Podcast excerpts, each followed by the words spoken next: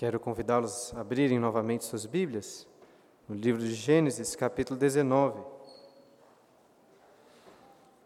Nós já fizemos a leitura deste texto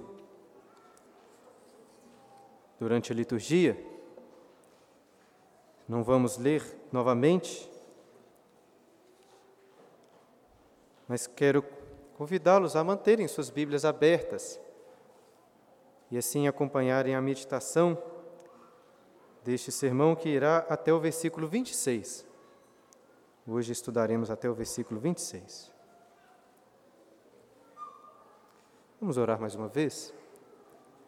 Pai querido, te agradecemos por, pelo rico privilégio de meditarmos na tua palavra. Tua palavra que tantas vezes traz para nós uma mensagem, uma história de sombras, de trevas, de pecado, de juízo. Mas que no meio das trevas, ó Pai, pedimos que a luz do Teu Espírito Santo brilhe em nossos corações, ilumine o nosso entendimento, para que possamos também compreender e desfrutar da rica misericórdia do Senhor para com pecadores. É o que pedimos e clamamos em nome de Jesus. Amém. Eu acho muito impressionante a capacidade que os homens possuem de transformar situações trágicas, situações de terror, em música de criança. Alguns exemplos. O cravo brigou com a rosa debaixo de uma sacada. O cravo saiu ferido e a rosa despedaçada. Uma situação trágica. Outro exemplo. Nana Neném, que a cuca vem pegar. Como que isso pode ajudar uma criança a dormir, eu não sei.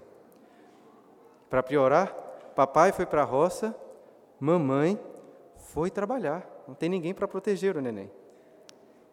Um último exemplo. Boi, boi, boi boi da cara preta. Leve esse menino que tem medo de careta. Agora sim a criança vai dormir facilmente. E por incrível que pareça, irmãos, isso acontece também com músicas cristãs infantis. Durante o culto nós lemos o terrível relato da destruição de Sodoma e o fim trágico da mulher de Ló.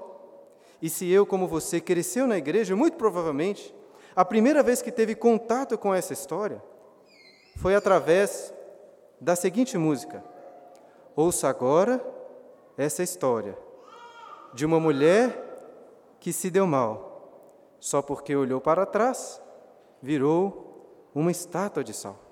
E então a música continua com uma brincadeira com as crianças. Olhe para mim, você vai ver.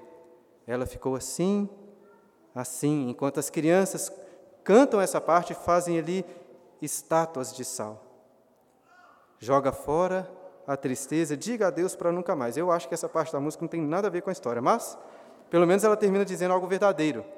Venha correndo para Jesus, só não pode olhar para trás. Eu não quero condenar o criador dessas músicas, nem quem canta elas com as crianças. Mas, como eu disse também em relação ao dilúvio, eu fico muito impressionado com a capacidade das pessoas de transformarem histórias trágicas em cânticos e livros infantis. O relato de Gênesis 19 é terrivelmente sombrio. Porém, como acontece também em tantas outras narrativas bíblicas, onde as trevas são mais espessas, a luz da graça e da misericórdia de Deus brilha mais forte. Que Deus possa então iluminar nossos corações, para sermos edificados pela leitura e meditação deste texto tão sombrio. E note como que ele já começa na escuridão, aí, versículo 1. Ao anoitecer, vieram dois anjos a Sodoma. A história começa ao anoitecer, literalmente o texto diz ao escurecer. Muito provavelmente este é um pré-anúncio da escuridão de Sodoma. E para entender essa narrativa, precisamos rapidamente nos lembrar do que acontece no capítulo anterior. No capítulo 18, lemos que Deus, juntamente com dois anjos, apareceram para Abraão em formas humanas como viajantes que estavam de passagem. Eles foram recebidos por Abraão com grande hospitalidade. Comeram com ele e trouxeram uma mensagem muito importante para Sara, dizendo que daqui a um ano ela daria luz a um filho. E após a refeição, Abraão os encaminhou para o seu destino principal, que era Sodoma. Enquanto caminhavam, Deus contou para Abraão que um terrível clamor subia daquela região, pois os pecados daqueles homens eram muito grandes. Dessa forma, Deus envia dois anjos à cidade para averiguar a situação e também trazer a devida punição. E após os anjos seguirem viagem, Abraão, confiado na amizade, na, na, intimidade que tinha com o Senhor, faz uma bela e ousada intercessão em favor da cidade de Sodoma. Abraão certamente sabia da péssima reputação daquela cidade, mas colocou diante de Deus a seguinte questão: e se houverem justos ali? O juiz de toda a terra não pode punir o justo junto com o injusto. E além disso, Abraão intercedeu pedindo para que Deus poupasse toda a cidade, se houvessem 50 justos ali. E Deus atendeu positivamente a essa intercessão, mas Abraão não parou por aí. Ele continuou. E se houverem 45, 40, 30, 20, 10? Deus disse que se houvessem 10 justos ali, a cidade, toda a cidade seria poupada. Mas será que haviam dez justos em Sodoma? É o que veremos hoje. Olhe novamente o versículo 1. Ao anoitecer, vieram os dois anjos a Sodoma, a cuja entrada estava Ló assentado. Este, quando os viu, levantou-se indo ao seu encontro, prostrou-se rosto em terra. Quando os anjos, de, os anjos chegam em Sodoma, eles encontram Ló assentado ali na porta da cidade. A porta dessas cidades antigas era o principal local de encontro para negócios e principalmente para os julgamentos da cidade. Dessa forma, muitos são da opinião de que Ló tinha se tornado um dos juízes na cidade de Sodoma. E veremos depois que o versículo 9 parece reforçar um pouco essa possibilidade. De toda forma, o fato é que desde o capítulo 13, Ló progressivamente foi se mudando para dentro da cidade de Sodoma. Lembre-se que lá no capítulo 13, Ló ainda estava com seu tio Abraão. No entanto, houve contenda entre os seus pastores e os pastores de Abraão, pois ambos eram muito ricos e possuíam muito gado. E para que não houvesse conflito, Abraão dá a Ló a oportunidade de escolher para onde gostaria de ir com o seu gado. Ló levantou os olhos, avistou a bela campina do Jordão, perto da cidade de Sodoma, e pensando apenas no seu próprio benefício, no seu conforto, decidiu armar suas tendas na direção daquela região. Contudo, o texto diz que os homens de Sodoma eram maus e grandes pecadores contra o Senhor. Mas isso não foi empecilho para Ló. No capítulo 14, vemos que ele já não estava morando em tendas, mas dentro da cidade de Sodoma.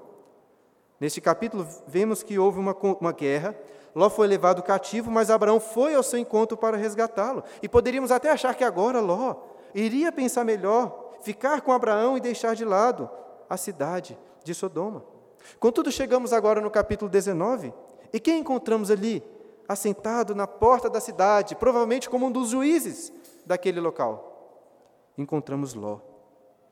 Mas apesar de morar entre os sodomitas, Ló parece diferente deles, pelo menos em alguns aspectos. Quando Ló avista aqueles anjos, à semelhança de Abraão, logo se levantou, nós lemos, correu até eles e se prostrou com o rosto em terra. Muito provavelmente Ló não sabia ainda que eram anjos do Senhor, mas os recebe com hospitalidade, como vemos aí nos versículos seguintes. Olha só, versículo 2. E disse-lhes: Eis agora, meus senhores, vinde para a casa do vosso servo, pernoitai nela e lavai os pés. Levantar-vos-ei de madrugada e seguireis o vosso caminho. Responderam eles: Não, passaremos a noite na praça. Instou-lhes muito e foram e entraram na casa dele. Deu-lhes um banquete, fez assar uns pães asmos, e eles comeram. Assim como Abraão, Ló se preocupa com aqueles viajantes e diz para descansarem em sua casa, lavarem os pés, e na manhã seguinte seguiriam o seu caminho. Ló não sabia que Sodoma era o destino daqueles anjos. E a princípio, eles recusam a oferta de Ló, dizendo assim: Não, nós passaremos a noite na praça. Contudo, o versículo 3 diz que Ló insistiu muito até que aceitaram e foram para a casa dele. Por que será que Ló insistiu muito? Pode ter sido porque Ló tinha um coração muito hospitaleiro e fazia questão de recebê-los em sua casa. Mas pode ser também que Ló conhecia muito bem os sodomitas e sabia que não era seguro passar a noite naquela praça. Eu acho que foi uma junção dessas duas coisas, pois Ló foi sim hospitaleiro. Mas, apesar da hospitalidade sincera de Ló, nós não podemos deixar de fazer aqui algumas comparações com Abraão. A, a primeira comparação está no fato de que Ló recebe os anjos em uma casa que ele tinha em Sodoma, enquanto Abraão habitava em tendas. E esse detalhe é muito importante, pois mostra que Ló, diferente de Abraão, estava com um coração muito mais apegado para os bens dessa terra, enquanto Abraão, como um peregrino, confiava nas promessas de Deus. O coração de Ló gostava muito mais da cidade dos homens, enquanto o de Abraão da cidade de Deus. Além disso, apesar de Ló ter dado um banquete, como diz o versículo 3, nós sentimos falta daqueles detalhes descritos na hospitalidade de Abraão, que serviu leite, coalhada, mandou preparar um bom novilho, pediu para sua esposa assar ali pães novinhos. Ló assou ali pães asmos, sem fermento. Era tarde, à noite, não tinha tempo para fermentá-los e fazer pães novinhos como Sara. Por fim, também sentimos falta aqui da mulher de Ló nessa hospitalidade. Enquanto o capítulo anterior faz questão de ressaltar o trabalho de Sara, nada é dito sobre a mulher de Ló. Ou seja, apesar da hospitalidade sincera de Ló, ele tinha sim muito a aprender com Abraão, seu tio, assim como nós aprendemos quando meditamos no capítulo 18. De toda forma, aqueles anjos foram bem recebidos, comeram com Ló, e tudo parecia bem, até que chegamos no versículo 4. Mas, antes que se deitassem, os homens daquela cidade cercaram a casa. Os homens de Sodoma, tanto os moços como os velhos, sim, todos os povos de todos os todo o povo de todos os lados, se chamaram por Ló e lhe disseram, e chamaram por Ló e lhe disseram: Onde estão os homens que à noitinha entraram em tua casa? Traze-os para fora para que abusemos deles. Que cenário terrível! Os sodomitas queriam violentar, abusar daqueles anjos em formas humanas, que tinham sido recebidos na casa de Ló. E note que o versículo diz que todos estavam ali. Moisés, o escritor, ainda enfatiza dizendo assim: sim, todo o povo de todos os lados. Ou seja, é isso mesmo que eu estou dizendo. E essa descrição deixa bem claro que não tinham dez justos naquele lugar. Eles sim seriam destruídos por Deus. E o pior é que o texto diz que todos, tanto os moços como os velhos, estavam ali para abusar dos anjos. Imaginem só, os anciãos, os vovôs estavam ali. E ao falar de moços, não pense que Moisés está se referindo à mocidade da cidade de Sodoma, jovens de 18 a 30 anos. O termo seria melhor traduzido por meninos. Eu não sei se crianças estavam ali, mas certamente estavam presentes meninos de 11, 12 anos até menos. E esses detalhes certamente estão registrados aí para demonstrar o tamanho da impiedade dessa cidade. Pense comigo. Apesar de nós sabermos que o homem é mau por natureza, não é de um dia para o outro que se chega a um nível de crueldade dessa forma. Certamente foi necessário muito tempo de abuso, de imoralidade com essas crianças que estavam crescendo e se tornando verdadeiros monstros. A imoralidade sexual, o homossexualismo, o estupro formavam a cultura de toda a cidade de Sodoma. E nós devemos aqui nos perguntar como que alguém como Ló escolhe morar numa cidade dessas. Vamos olhar agora para os próximos versículos para ver a reação de Ló diante desses monstros à porta de sua casa. Versículo 6. Saiu-lhes então Ló à porta, fechou-a após, após si e lhes disse: Rogo-vos, meus irmãos, que não façais mal. Em um ato aí de certa coragem, Ló, Ló sai da sua casa, fecha a porta atrás dele, né, com o objetivo de proteger os seus hóspedes, e então clama: Rogo-vos, meus irmãos, não façais mal. Apesar de Ló morar entre os sodomitas, apesar até de ter um envolvimento com eles, inclusive os chamando de irmãos, Ló repudiava a impiedade deles. Inclusive, o apóstolo Pedro ressalta isso no texto que lemos durante a liturgia, dizendo que o justo Ló era afligido pelo procedimento libertino daqueles insubordinados.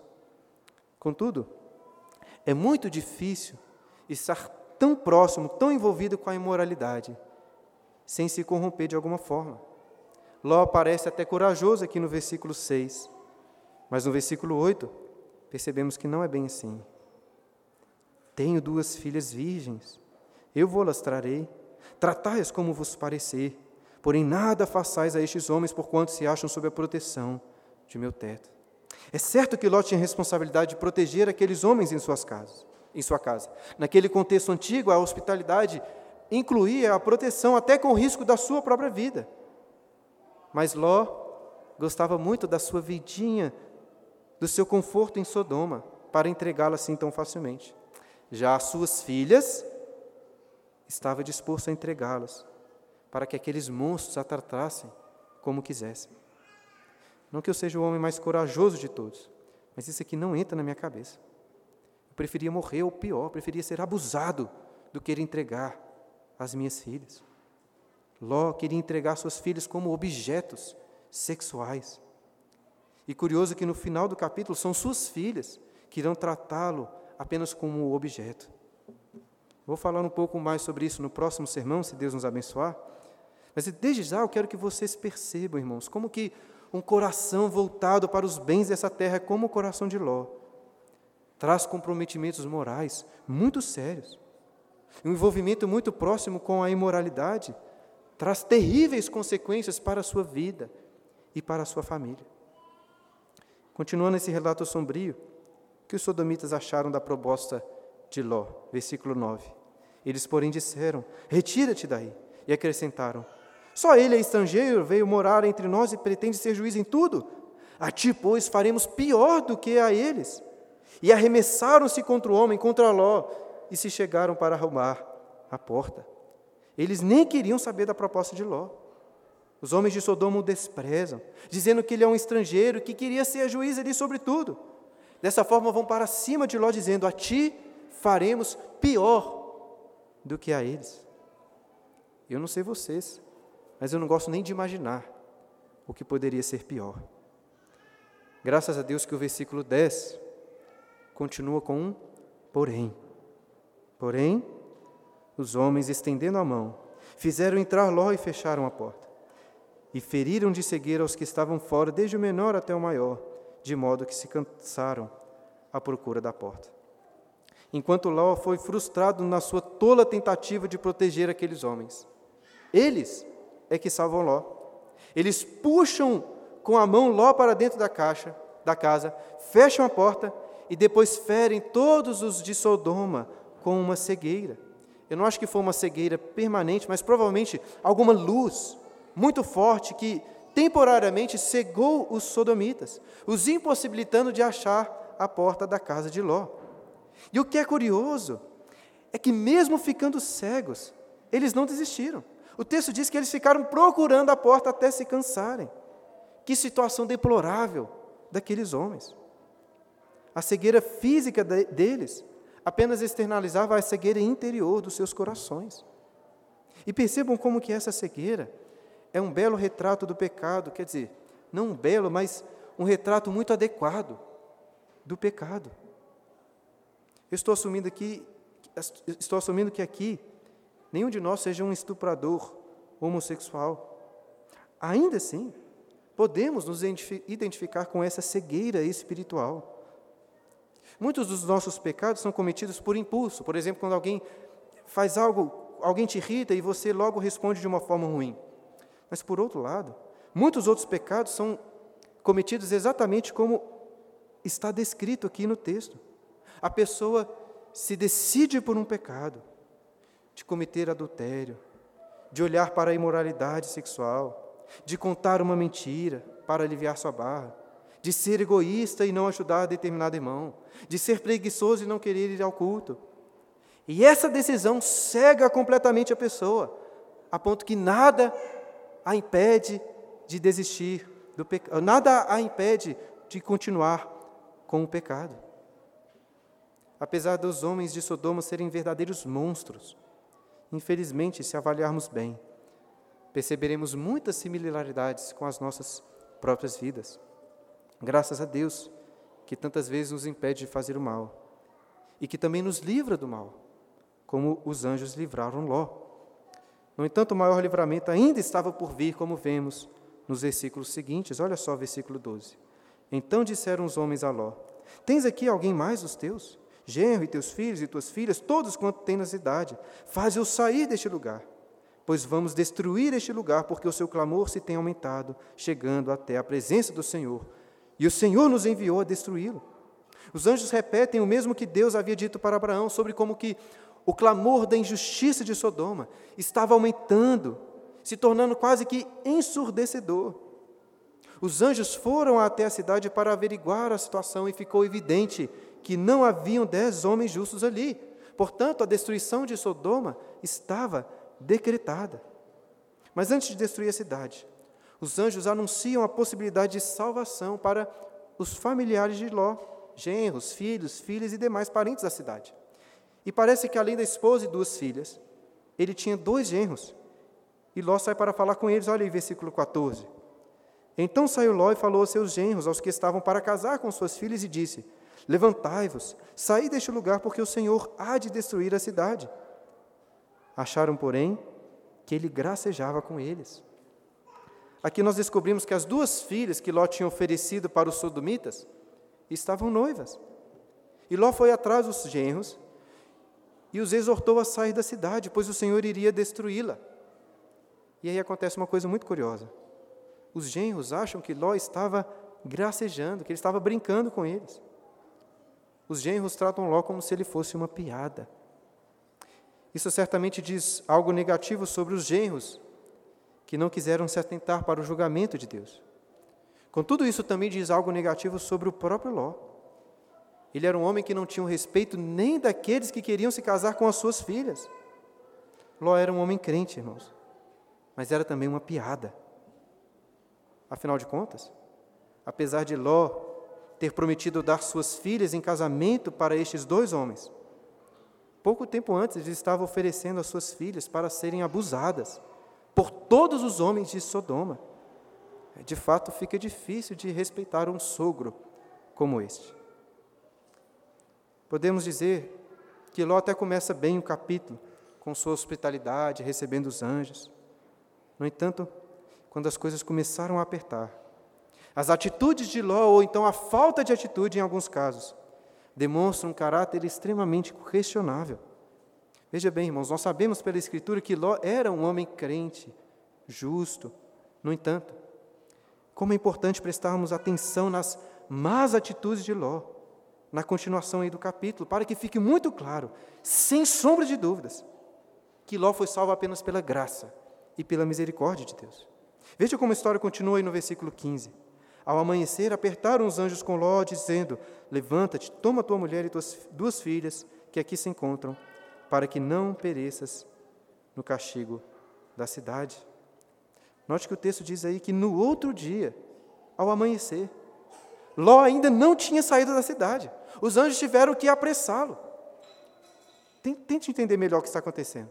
Os anjos estão prestes a destruir toda a cidade com uma chuva de fogo e enxofre. Eles contam isso para Ló quando ainda era noite. E o que, que ele faz? Ele vai dormir. Até imagina ele dizendo assim: Nossa, que coisa terrível. Muitas coisas para refletir, eu preciso descansar um pouco, pensar a respeito. Não há nele nenhum senso de urgência. No outro dia, Ló acordou, estava passando um cafezinho, assando os pães de queijo. Quando os anjos dizem: Ló, tome a sua mulher, suas duas filhas e vá embora, para que nada aconteça com você, não aconteça de você perecer junto com toda a cidade. E será que Ló iria se apressar? para sair da cidade. Versículo 16. Como, porém, se demorasse, pegaram-no os homens pela mão, a ele, a sua mulher e as duas filhas, sendo-lhe o Senhor misericordioso, e o tiraram e o puseram fora da cidade. Ló continuou enrolando. Ele queria terminar de passar o cafezinho, assar o pão de queijo. E então, sem mais paciência, os dois anjos os pegam pela mão e os levam para fora da cidade. Falei que os anjos não estavam com paciência, mas não é bem isso que o texto diz. O texto diz: sendo-lhe o Senhor misericordioso, o tiraram. Ou seja, porque Deus era misericordioso. Ló foi literalmente arrastado para longe do castigo divino. Queridos, esse é o Evangelho. Conforme o apóstolo Pedro diz naquele texto que lemos na liturgia: se Deus livrou o justo Ló, é porque o Senhor sabe livrar da aprovação os piedosos e reservar sob juízo, sob castigos injustos, para o dia de juízo. Há 400 anos atrás, mais ou menos, um grupo de pastores se reuniu em uma cidade da Holanda chamada Dort. E ali escreveram um documento que consiste nos cinco pontos do calvinismo, nas doutrinas da graça. E eu quero que vocês percebam como que este livramento de Ló é um claro retrato destes pontos. Em primeiro lugar, note que Ló não queria sair da cidade. Se dependesse dele, iria ser punido com os outros de Sodoma. Este é um retrato da depravação total, ou seja, da incapacidade humana de ser salvo, de se livrar do castigo de Deus. Em segundo lugar, vimos que apesar da hospitalidade de Ló, ele era um homem vil, que estava oferecendo as suas filhas para serem abusadas pelos sodomitas. Deus não escolheu salvar Ló porque viu que ele era um homem muito piedoso, muito bom. Ló merecia morrer, queimado com aquelas outras pessoas. Era um pecador. Mas apesar disso, Deus escolheu salvá-lo. Esse, irmãos, é um retrato da eleição incondicional. Em terceiro lugar, o texto mostra que Deus escolheu salvar apenas Ló, sua família, enquanto rejeitou os demais moradores de Sodoma. Esse é um retrato da expiação limitada, ou seja, que a salvação não é dada a todos, mas concedida apenas para alguns. E em quarto lugar, vimos que se Deus escolheu ter misericórdia na vida de Ló, nem o próprio Ló poderia impedir Deus de salvá-lo. Ló estava enrolando para sair, mas Deus o arrastou para fora da cidade e o livrou da condenação. Talvez de todos este seja o retrato mais evidente, o retrato da graça irresistível. E vou deixar para falar do quinto ponto, a perseverança dos santos, daqui a pouco. Voltemos agora para a narrativa aí no versículo 17. Havendo-os levado fora, disse um deles: Livra-te, salva a tua vida, não olhes para trás, nem pares em toda a campina, foge para o monte para que não pereças. A salvação pertence somente a Deus. Nós vimos isso anteriormente. É Ele quem salva, apesar de nós mesmos. Contudo, isso não significa que Deus tira de nós toda e qualquer ação e responsabilidade. É Deus quem salva, no entanto, Ele faz isso através de nós, da nossa fé, do nosso esforço em abraçar a salvação. E essa realidade é claramente ilustrada com o que os anjos dizem para Ló no versículo 17. Depois de os arrastarem para fora da cidade, eles dizem: Vá embora, não olhe para trás, não pare em nenhuma região dessa campina do Jordão, corra para os montes e salve a sua vida. E como que Ló responde? Versículo 18. Respondeu-lhes Ló: Assim não, senhor meu. Eis que o teu servo achou mercê diante de ti, e engrandeceste a tua misericórdia que me mostraste, salvando minha vida. Não posso escapar no monte, pois receio que o mal me apanhe e eu morra. Eis aí uma cidade perto para a qual eu posso fugir, e é pequena. Permite que eu fuja para lá, porventura. Não é pequena, e nela viverá a minha alma. Isso aqui até seria muito engraçado se não fosse tão trágico e tão pequeno da parte de Ló. E se não fosse também tão parecido com nossas próprias atitudes, muitas vezes. Entenda o que está acontecendo. Os anjos falam para Ló fugir para as montanhas. Contudo, ele não quer ir para as montanhas. Por algum motivo, ele tem medo que algum mal o apanhe ali e ele morra. Ló era um cara urbano. Ele queria morar numa cidade, ainda que fosse uma cidadezinha pequenininha do interior. Dessa forma, Ló faz uma intercessão em favor de uma pequena cidade daquela campina. E que cidade é essa? No versículo seguinte, vemos que essa é a cidade de Zoar, que significa pequena. No entanto, essa cidade assumiu esse nome so, somente depois. O nome dessa cidade até então era Bela. Isso fica bem claro lá em Gênesis capítulo 14, versículo 2. E lá fica claro também que esta cidade era aliada de Sodoma, Gomorra, Adimá e Seboim, em uma guerra que foi travada lá no capítulo 14. Ou seja, apesar de pequena, o pessoal daquela cidade não deveria ser muito diferente de Sodoma. Todas essas outras cidades que eu citei foram destruídas junto com Sodoma. E muito provavelmente essa pequena cidade também seria destruída. Contudo, Ló intercede pela cidade, dizendo assim: Ah, essa cidade é tão pequenininha, não tem problema vocês pouparem apenas ela para que eu possa ir e morar lá. Irmãos, existem vários contrastes entre o capítulo 19 e o capítulo 18, entre Ló e Abraão. E de todos os contrastes, eu acho esse aqui o mais forte. Lembre-se que Abraão também intercedeu por uma cidade, como Ló está fazendo agora. Contudo, enquanto Abraão intercede em favor do próximo, clama pela justiça divina, Ló está intercedendo por motivos egoístas, baseados apenas na pequenez daquela cidade. Os olhos de Ló, os olhos de Ló ainda eram muito parecidos com os seus olhos do capítulo 13, quando se interessou pelas campinas do Jordão. Ló gostava do conforto da cidade. Ele não queria saber de morar em montanhas, em lugares afastados, ou em tendas como Abraão. Como diz um comentarista, nem fogo, nem enxofre fazem de Ló um verdadeiro peregrino. Isso serve de alerta para nós também, irmãos, que apesar de crentes, muitas vezes somos como Ló, com os olhos voltados apenas para o conforto dessa terra. Agora, o que eu acho mais curioso de tudo é a resposta dos anjos a Ló. Olha o versículo 21. Disse-lhe: Quanto a isso, estou de acordo para não subverter a cidade que acabas de falar. Apressa-te, refugia-te nela, pois nada posso fazer enquanto não tiveres chegado lá. Por isso se chamou Zoar o nome da cidade. Saiu o sol sobre a terra quando Ló entrou em Zoar. Por algum motivo, eles aceitam o pedido de Ló e decidem poupar aquela pequena cidade.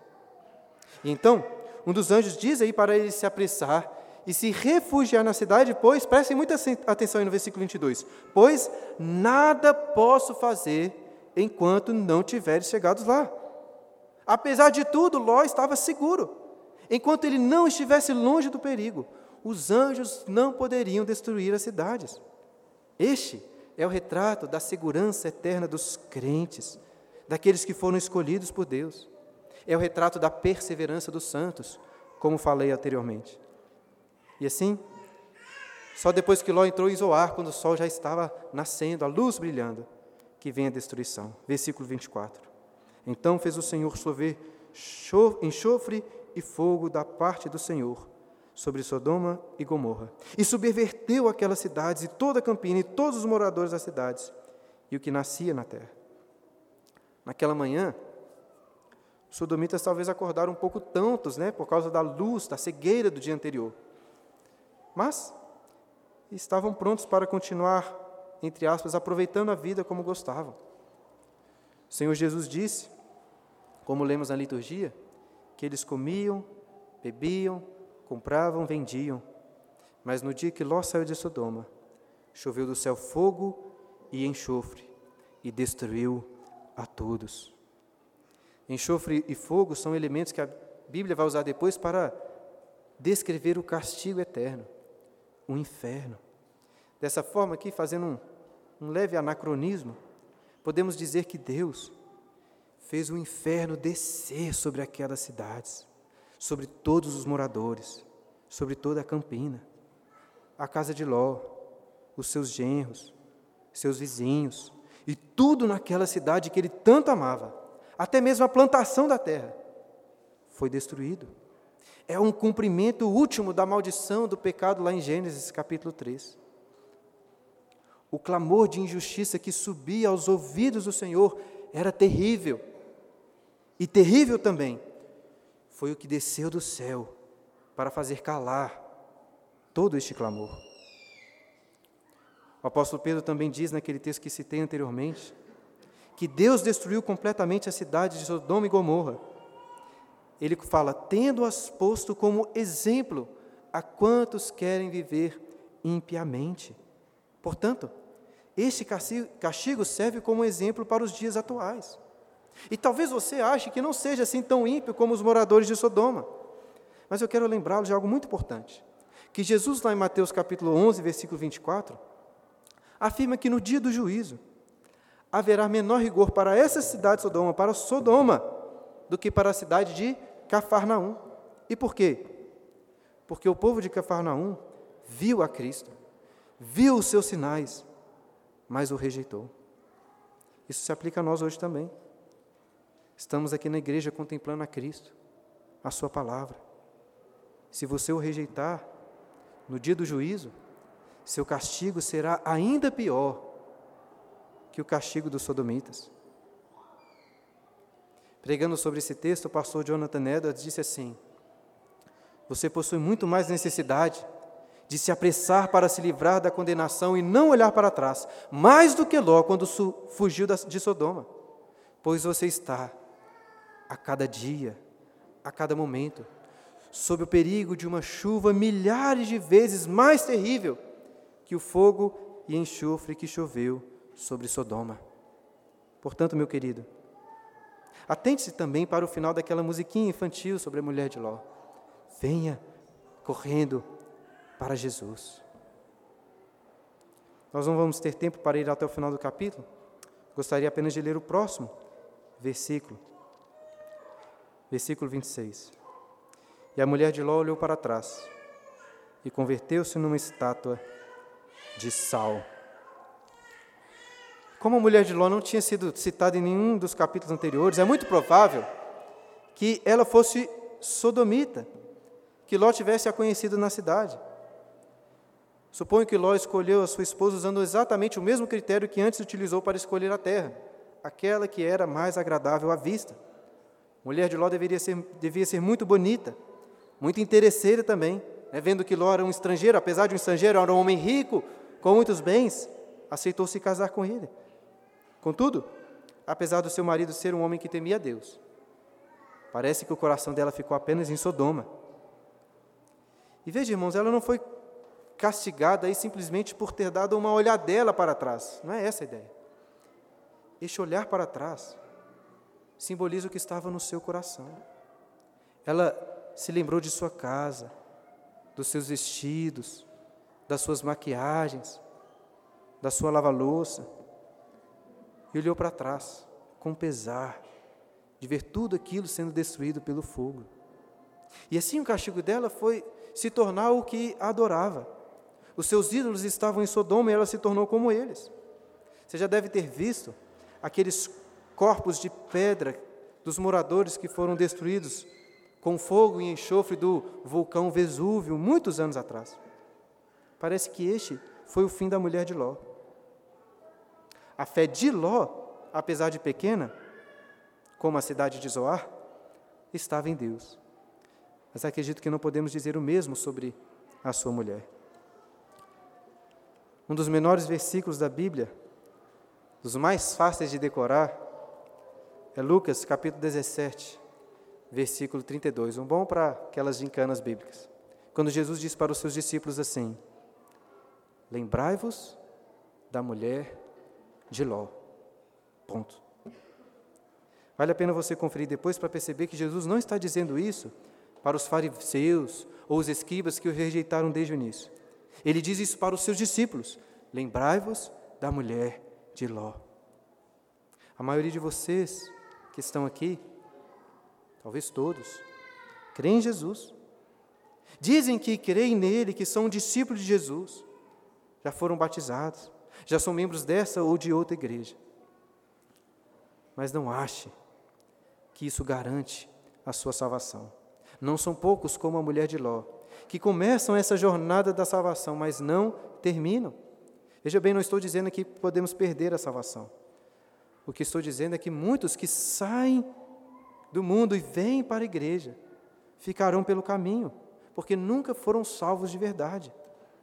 O povo de Israel com certeza poderia se identificar com isso, por quê? Porque muitos foram libertos do Egito, mas morreram no deserto, sem alcançar a terra prometida. Por quê? Por que aconteceu isso com eles? Porque olharam para trás. Olharam para o Egito, para as cebolas, para os alhos silvestres do Egito e ficaram para trás. Nós não temos acesso ao livro da vida, ao livro da salvação. Não cabe a nós saber quem são os eleitos de Deus. Cabe a nós olhar para Cristo e não olhar para trás. Se o seu coração ainda está nos prazeres desta terra, nos pecados desse mundo, se você olha para o pecado como algo agradável, é possível que esteja com seu destino traçado junto com o da mulher de Ló. Eu ainda acho que não gosto muito daquela música infantil da mulher de Ló. Não estou recomendando que as crianças começarem a cantá-la, não. Ainda assim, é um fato que ela termina com uma boa, uma boa exortação. Venha correndo para Jesus. Só não pode olhar para trás. Para nos salvar, Jesus se fez pequeno como aquela pequena cidade de Zoar. Ainda assim, Ele é a nossa gloriosa cidade, um refúgio secreto contra o castigo de Deus sobre os nossos pecados. Portanto, corra e refugie-se na graça do nosso Senhor Jesus. Amém.